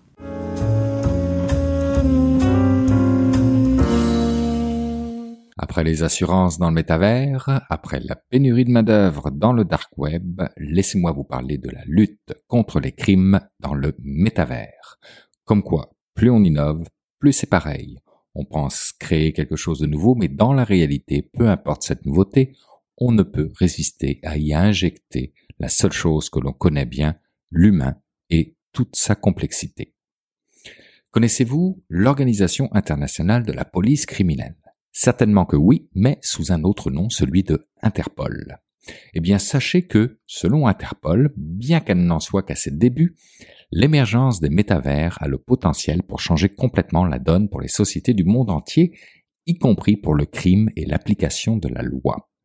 Par exemple, alors qu'il permettra d'interagir d'une manière beaucoup plus immersive, le métavers aura inévitablement un impact sur les menaces criminelles existantes comme les crimes contre les enfants et la fraude, mais aussi sur de nouvelles formes de criminalité qui, sur une note toute personnelle, restent à inventer qui seront le reflet de notre créativité utilisée à mauvais escient. En tant que tel, selon Interpol, le développement du métavers nécessitera une action proactive de la part de la communauté mondiale des forces de l'ordre et comme point de convergence de la communauté mondiale des services chargés de l'application de la loi Interpol devra être en mesure de fournir aux forces de police les moyens non seulement de lutter efficacement contre l'utilisation abusive du métavers, mais aussi de l'exploiter afin d'en tirer parti de manière responsable pour un monde plus sûr. Si de nombreux éléments du métavers existent déjà, comme l'industrie du jeu et les créateurs de contenu, qui dans la réalité en sont les principaux moteurs, Selon les fervents défenseurs du métavers, nous pourrions être tentés de croire que dans un avenir proche, le métavers deviendra un élément omniprésent de la vie quotidienne. Cela reste à voir quant à moi. Mais nous pourrions effectivement imaginer des individus utilisant des espaces virtuels 3D en ligne pour travailler, apprendre, partager, se divertir et même accéder à des services essentiels tels que les services bancaires et les soins de santé, de la même manière que les individus utilisent des téléphones intelligents pour accéder au monde numérique d'aujourd'hui. Bien entendu, cette vision expansive de l'avenir du métavers, largement portée par les grandes entreprises technologiques, dépend de diverses avancées technologiques dans des domaines tels que la réalité augmentée, la réalité virtuelle, la réalité mixte, l'informatique de pointe, l'intelligence artificielle, les technologies de l'information et de la communication, la 5G, la blockchain, les jetons non fongibles et d'autres applications décentralisées. De quoi y perdre son latin ou plutôt de quoi y perdre une certaine perspective et prospective à long terme. Par conséquent, le métavers mettra les services de police au défi de détecter les activités criminelles et de protéger les utilisateurs contre de nouveaux types de crimes appelés les métacrimes. J'utilise ici le futur comme conjugaison grammaticale, mais dans la réalité, certains organismes chargés de l'application de la loi ont déjà reçu des rapports sur des délits d'initiés au métavers, notamment la fraude, la sollicitation d'enfants en ligne, le piratage, l'usurpation d'identité, la traque et le harcèlement sexuel, ce dernier ayant été repris par un grand nombre de médias. Cependant, comprenez que, à mesure que le métavers gagnera en popularité, la liste des crimes ne fera que s'allonger, défiant dans certains cas l'imagination et Interpol nous en cite quelques-uns comme recrutement et formation au terrorisme, contrefaçon et violation des droits d'auteur, fraude financière, ingénierie sociale et escroquerie, attaque cyberphysique, cyberattaque dans et depuis le métavers, harcèlement, agression sexuelle et traque, séduction et exploitation sexuelle des enfants, vol de données, blanchiment d'argent et le dark verse. On comprend très bien qu'il existe un certain nombre de questions politiques liées au métavers dont la résolution nécessitera des efforts internationaux. Certaines de ces questions dépassent le cadre de l'application de la loi et auront un impact majeur sur le maintien de l'ordre. Interpol les a regroupées en systèmes que voici. Premier thème, la construction identitaire, c'est-à-dire la gestion et l'établissement de l'authenticité des identités numériques dans le métavers qui constitueront un défi pour les individus et les institutions mais aussi pour l'application de la loi. Deuxième thème, la vie privée, protection des données, éthique et droits de l'homme. C'est le volume de données collectées par les entreprises exploitant le métavers qui mettra sous pression ces aspects, avec des implications pour l'échange transfrontalier d'informations, ainsi que pour la mise en place d'un cadre réglementaire garantissant des expériences utilisateurs sécurisées dès la conception. Troisième thème, l'interopérabilité, soit la capacité d'unifier l'économie, les avatars et les systèmes dans différents mondes virtuels qui se trouvent être la clé du concept de métavers, mais qui posera probablement des problèmes aux leaders, aux consortiums industriels et aux régulateurs. Quatrième thème, cybersécurité, contenu et modération des comportements. Des mesures devront être prises pour garantir la sécurité des utilisateurs en ligne et hors ligne. Cela pourra aller de l'acceptation de certaines normes techniques à la sensibilisation aux risques de sécurité, à l'hygiène numérique et à la gueule de bois de la réalité virtuelle, plus connue sous le terme anglais VR Hangover. Cinquième thème et avant-dernier, réduction de la fracture numérique, portabilité et accessibilité, étant donné qu'à l'heure actuelle, de nombreuses régions du monde ne disposent pas d'une bande passante fiable, du matériel ou des compétences numériques nécessaires pour accéder au métavers, l'accessibilité et l'inclusion seront certainement des questions essentielles à l'avenir. Sixième et dernier thème, combler les lacunes législatives et réglementaires pour permettre la criminalisation. Comme les forces de l'ordre ne peuvent pas faire la police sans législation, il y aura un besoin urgent de lois qui criminalisent les actes qui causent des dommages dans ou par le métavers. Ces efforts peuvent également inclure des efforts visant à réglementer l'utilisation et les transactions des actifs virtuels, étant donné leur rôle important dans le métavers. Donc quand je parlais de perspective, ces systèmes nous en donnent toute une. Si le maintien de l'ordre dans le métavers aura dans un premier temps un coût élevé pour les services chargés de l'application de la loi, notamment en termes de sensibilisation, de formation, d'équipement et de services associés, on le voit, selon Interpol, il est possible de se préparer de manière proactive et de contribuer à la création d'environnements en ligne plus sûrs. Les services répressifs doivent acquérir la capacité de contrer les métacrimes. Cela dit, le développement rapide des technologies liées au métavers n'apporte pas seulement des menaces, mais aussi des opportunités pour les services répressifs, à condition qu'ils puissent acquérir les bonnes compétences, les bons outils et les bons partenariats. Car l'utilisation accrue du métavers pour mener à bien toutes sortes d'activités comme la socialisation, l'apprentissage, le travail et le gain de l'argent apparaîtra comme une source très importante de données et de preuves pour les enquêteurs.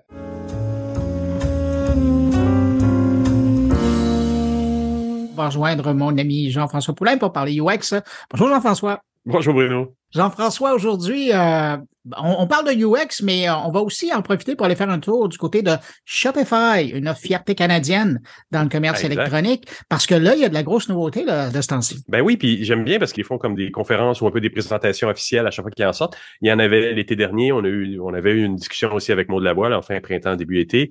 Toujours des belles conversations avec euh, Maude parce que. Ben rappelle-nous, Maude, là, c'est une experte de Shopify? Oui, c'est une experte de Shopify, une consultante en commerce électronique en général, mais je pense qu'elle a une préférence euh, nette pour le produit euh, Shopify, qui est canadien, comme tu le dis.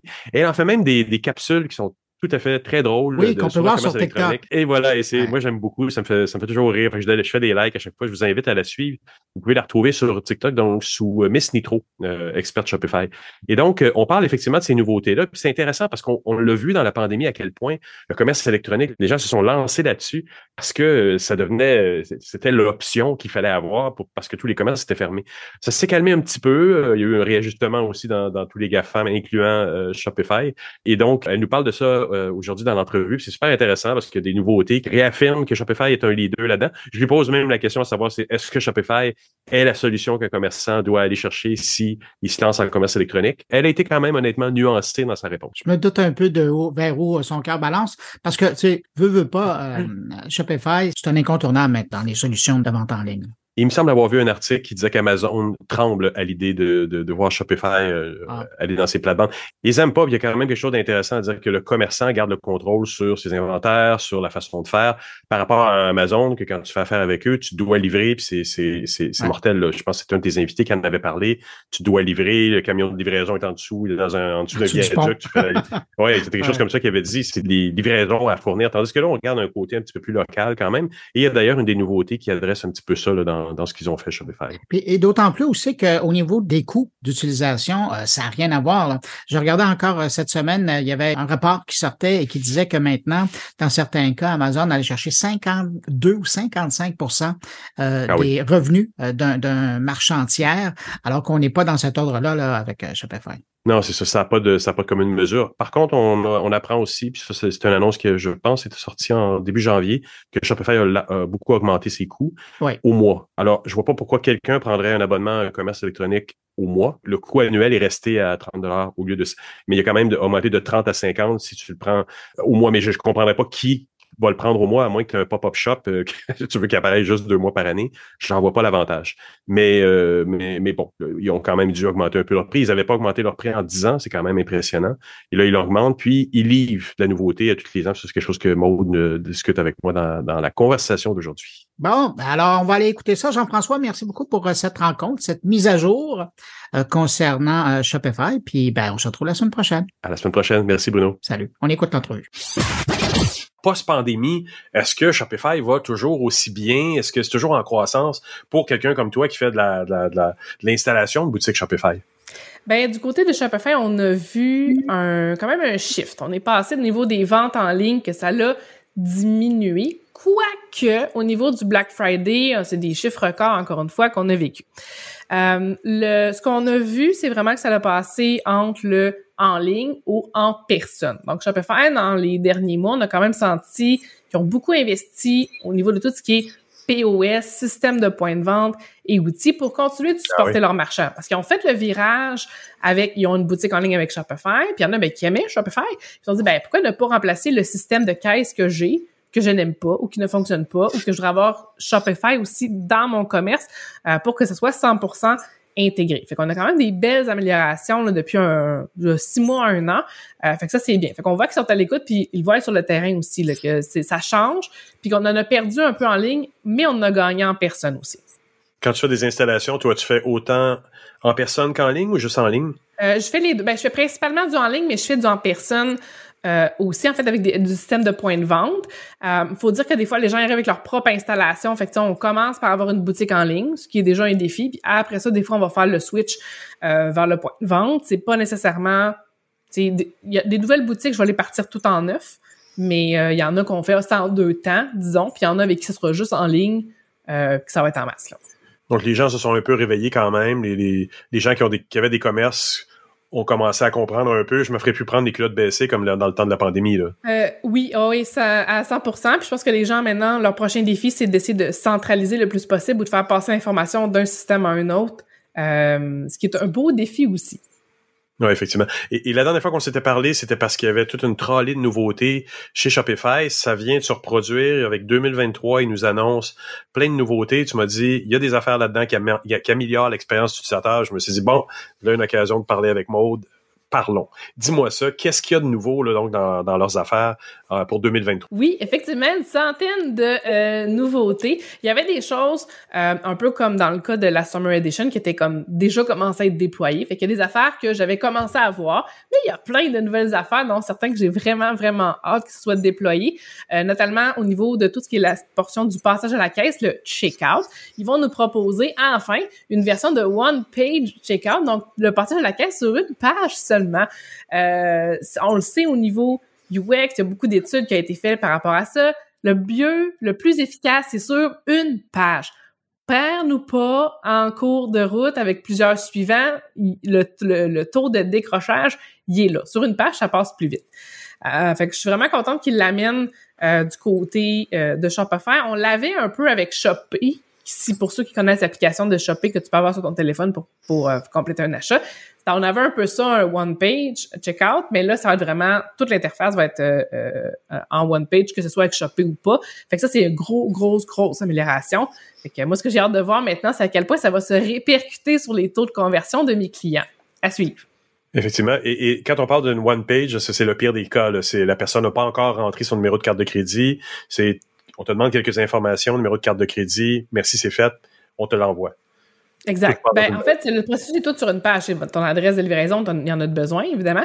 Euh, il va y avoir la possibilité aussi de rajouter, par exemple, euh, des euh, options. Ça, c'est pour les ceux qui sont avec plus, le Shopify Plus, par exemple, pas pour ceux qui ont des Shopify Basic, désolé. Ouais, mais ça va être possibilité d'ajouter nos propres applications, par exemple, pour ajouter un message cadeau, une carte cadeau, euh, ou des options de upsell directement à l'intérieur de la page. Fait que ça aussi, c'est un, un gros, gros plus. Tout ça sur un format de une page. Tout est là, tu le remplis. Merci, bonsoir. Avant, Oui. c'était plus qu'une page, donc? Oui, avant, c'était comme quatre étapes. Fait Ah oui, t'avais le temps entre la personne qui rentre ses informations, Oui, après oui. ça, qui a choisi son mode de livraison. Après Ouais. ça, tu sais, il y en avait des étapes, là, euh, le, le, le taux d'abandon, il Et j'avoue. pouvait être là. Fait que là, j'ai hâte de voir sur une page comment ça va changer. là. Et, et les forfaits ont augmenté aussi hein, euh, dans, le, dans le dernier mois, en 2023. Ça a-tu, euh, ça, est-ce que ça a eu des impacts quand même? C'est sûr que ça a fait du bruit, parce que c'est une grosse hausse. On est passé de 38 Oui, hein? par mois euh, à 51 par mois. Puis ça, c'est en Quand format, même. mettons, si tu fais euh, euh, par mois, là, pas sur, euh, mettons, que tu prends le forfait annuel. là. Fait que c'est une grosse hausse, mais il faut se rappeler qu'en comme 12 ans, il avait jamais augmenté. Fait que c'est leur première hausse depuis 12 ans, considérant tout le stock qu'ils ont ajouté. Je pense que c'est quand même juste. Je pense que, tu sais, est, mérité la hausse. là. Moi, je trouve que l'effet est relativement limité, puis je pense que la hausse est justifiée compte tenu de tout le stock qu'on a, puis ce qu'ils viennent encore de nous annoncer aussi. OK. Shopee a eu des grosses améliorations, donc, au niveau des, euh, de, l'expérience utilisateur également? Oui, là, c'est pas encore, c'est, pas encore euh, déployé, c'est en cours de euh, déploiement. Donc, avec Shopee, maintenant, ça va être possible euh, de suivre. Pour ceux qui ont l'application Shopee, en fait, ou en fait, pour ceux qui ne l'ont pas, je pense que ça va être plus simple. C'est une application qu'on ajoute sur notre téléphone qui, nous, comme clients, nous permet de passer à la caisse beaucoup plus rapidement. Et euh, dans notre compte, on peut suivre toutes les commandes qu'on a faites. On est capable de suivre nos commerces préférés. Puis dans les derniers temps, ce qu'on a vu, c'est des notifications. Donc moi, il y a des commerces que je suis, j'ai une notif. Hey, telle boutique a racheté des produits. Ça, c'est dangereux. C'est dangereux parce que les clients font Hey, des nouveaux produits! Wouh! Donc, euh, ça pour la récurrence, c'est cool. Là, ce que Shopee est en train de faire, c'est qu'ils vont proposer que tu puisses suivre une boutique directement, donc l'ajouter dans tes boutiques favorites, de pouvoir aussi mettre ton courriel pour t'abonner à l'infolette puis débloquer un code, le fameux, tu as un 10% de bienvenue, le 15% de bienvenue, tu vas l'avoir directement là. Et ils vont avoir le euh, pass key, donc ils vont permettre de se connecter encore plus rapidement. De ce que j'en comprends, ça va remplacer un peu le code de six chiffres qu'il faut copier-coller. là. Euh, donc, encore une fois, on accélère le processus, on enlève le plus d'irritants euh, le plus d'irritants possible pour accumuler des courriels, accumuler des fans, si on veut, dans l'interface de Shopee, puis faciliter le paiement. Fait que ça, c'est un gros, gros win. J'ai hâte de voir là, comment ça va euh, fonctionner. Donc, ce qui est intéressant dans Shopee aussi, c'est qu'on peut faire des recherches, un peu comme un Amazon. Donc, je peux chercher des produits pour la peau, des produits pour les cheveux, ce que je veux, et ils vont me proposer des produits, soit des marchands que je suis ou des marchands que je ne connais pas. Donc, le moteur de recherche intégré aussi peut me faciliter à trouver des produits au travers de tous les marchands Shopify. Fait que ça, c'est un gros, gros plus aussi. T'sais, on sent qu'Amazon, Shopify, il y a une petite guerre, là, ça tire la couverte chacun de leur bord, mais euh, c'est vraiment un des trucs euh, peu connus ou pas assez connus selon moi de l'application Shopee aussi qui me permet de trouver des produits euh, directement via l'application. Est-ce qu'il y a un aspect régional là-dedans? C'est-à-dire que quand tu fais une recherche, il te le fait au niveau du Québec, du Canada ou plus large encore, ou c'est juste par produit en- à ce moment-là? dernières nouvelles, puis moi, c'était un des points négatifs que j'avais vu, parce que dans le fond, oui, je peux chercher, mais je peux pas filtrer après ça, parce que j'aimerais ça filtrer en fonction de qu'est-ce qui est proche de moi, dans ma province. Il y avait une section où je pouvais trier comme par grande ville, mais euh, tu sais, des boutiques Shopify, il y en a partout sur la planète. Fait que euh, ça serait peut-être intéressant de pouvoir filtrer de façon euh, géographique plus près de moi. Mais c'est quand même intéressant. Faut dire aussi que l'application de Shopee est relativement jeune aussi, puis qu'il l'améliore beaucoup. Fait que, à suivre. De, dans les choses que tu m'as notées qui étaient des améliorations de, de- d'expérience utilisateur sur Shopify, il y a le libre service. Qu'est-ce que c'est ça? Oui, puis ça, ça fait peur un peu. J'ai plusieurs clients qui m'ont écrit, là, qu'est-ce que c'est ça, cette affaire-là? En fait, c'est une fonctionnalité qu'on peut ajouter pour que les gens, à partir de leur compte Shopify, puissent faire une demande de retour. Puis là, c'est pas euh, genre les retours, puis tu sais pas qu'est-ce qui va se passer, là. C'est une demande, donc le client peut faire « Salut, j'aimerais retourner tel article ». Et après ça, le marchand décide s'il va de l'avant ou pas avec le retour et peut enlever, euh, peut euh, et le marchand peut donner, dans le fond, les instructions de retour par courriel. Donc, ça facilite la gestion des retours, mais c'est pas un free for all. C'est le, marchand doit quand même approuver est-ce que le retour est correct ou pas. Et j'imagine que pour le commerçant, c'est plus simple parce que ça identifie tout de suite la transaction à l'origine de la demande, puis euh, ça facilite le processus. Quoi. C'est, une expérience utilisateur qui est facilitée autant pour le commerçant que pour l'utilisateur. Ça facilite clairement le processus parce que des fois, les clients vont dire ah, je veux retourner un article, mais tu sais, t'as pas le numéro de commande, t'as pas le produit, il manque l'information. Donc là, le client va pouvoir sélectionner la commande, l'article en question, puis faire la demande de retour. Fait que le marchand, il a tout en main pour décider d'accepter ou non le retour. OK, OK. Et donc, euh, dans les choses aussi, tu dis, il y a une app native pour créer des ensembles de produits qui a été mise en place. Ça, là, j'avoue que j'ai lâché un petit cri aigu quand j'ai vu passer ça. Parce que les systèmes de bundle, c'est faut passer par des applications, c'est compliqué, tu as des problèmes des fois avec la gestion de ton euh, de l'inventaire. Ça vient avec certaines problématiques. À un moment donné, c'est plat de toujours comme rajouter des applications payantes. Là, serait le fun que ça soit comme inclus et avec la gestion d'inventaire. Et on comprend que c'est ce qui s'en vient avec cette application-là native. Je pense que ça va être vraiment un gros, gros, gros avantage, autant pour les marchands que pour les clients. Parce que pour les clients, ils vont soit avoir tendance à acheter des ensembles, acheter des kits, c'est plus facile. Tu sais, quand tu essaies quelque chose, tu veux toujours avoir le bon mix de produits. Euh, donc, pour les marchands, ça va vraiment faciliter ça, sans devoir passer par, encore par une application payante. Puis en plus, ben c'est tout synchronisé avec l'inventaire. Fait que ça, c'est génial. Ce qui fait qu'un matin, je peux me lever, décider de faire un bundle, puis je me casse pas la tête. C'est génial. OK, OK. Et, et, y a-tu d'autres choses là, qui s'en viennent là, dans, dans, les releases? Là, y a-tu des affaires qui ont d'autres choses qui ont attiré ton attention ou? Ben, on parle beaucoup de l'intelligence artificielle, hein, l'IA, ChatGPT, OpenAI. On a, on, on a tout ça sur les Bard, qui est dans le, dans le portrait aussi, ben Shopify aussi vont avoir leur IA qui est intégrée, qui s'appelle Shopify Magic. Donc, il y a ça qui s'en vient qui va permettre aux marchands de pouvoir créer des descriptions de produits avec l'intelligence artificielle. Pour l'instant, c'est disponible seulement en anglais. On comprend que, tu sais, c'est un premier lancement, fait qu'il euh, commence à quelque part. Euh, mais ça, ça va être très, très, très intéressant aussi pour faciliter le travail puis accélérer le travail aussi. Euh, et je vois un bel avantage aussi pour ceux qui ont une boutique en français qui voudraient la traduire en anglais, mais qui sont pas nécessairement bilingues, je pense a quelque chose là, on peut écrire quelques mots-clés, puis il va nous générer une description. Ça peut être intéressant aussi. Oui, quand même. Et donc, en 2023, la question qui tue, toi qui as touché à peu près tous les engins de commerce électronique, mais qui était quand même très fortement attaché à Shopify euh, depuis quelques années, est-ce que tu considères qu'ils sont encore le top de la décision qu'un commerçant peut prendre s'ils ont à partir de zéro en ce moment là, c'est le, le la chose à faire, c'est le service à aller chercher pour être pour bien partir, pour bien être équipé autant avec une, un, truc en ligne, une boutique en ligne qu'une boutique physique. Est-ce que c'est ce que tu recommandes tout de suite de tout de go si quelqu'un vient te voir avec cette question là? Habituellement, moi, je vais poser d'autres questions. J'aime bien avoir le portrait complet. C'est quoi les enjeux?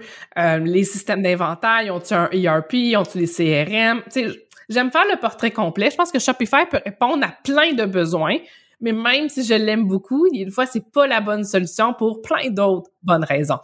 Euh, pour tous les petits commerçants, j'écoute dire, qui, nous écoutent, euh, peut-être en les petites entreprises, souvent Shopify va être un très bon choix parce que c'est une bonne balance, il est pas trop cher, puis il y en a pas mal dans le vent. Fait que souvent, tu sais, il peut très bien faire le travail, mais il y a d'autres cas de figure où on se le cachera pas, où ça va prendre d'autres de systèmes, puis souvent, c'est ce qui se passe sur le plancher. Donc, au niveau de... Euh, si on a une boutique physique, on a plusieurs en, euh, euh, emplacements physiques, des fois, c'est là où ça va faire la différence. Mais en même temps, Shopify, il faut se rappeler qu'ils sont partis en ligne, puis là, ils sont en train de faire le, le, le switch vers les points de vente, vers le physique. Maude, on peut te rejoindre par où, à part sur TikTok, où tu publies encore beaucoup de conseils qui font toujours bien rire, mais qui sont toujours très judicieux. Euh, où est-ce que les gens peuvent te rejoindre s'ils veulent euh, avoir euh, de tes services? Je suis présente sur Facebook via ma page Nitro Expert Shopify. Sinon, sur mon site web, vous pouvez vous abonner à l'infolette où j'envoie des trucs à peu près une à deux fois par mois. Donc, moi, je préfère TikTok. Je le recommande à tout le monde. Et je te remercie vraiment beaucoup pour cette belle conversation encore. Puis on se revoit peut-être euh, dans six mois, un an pour toutes les nouveautés encore en commerce électronique en général et l'expérience utilisateur, évidemment. Merci beaucoup, Maud. Ça fait plaisir. Merci.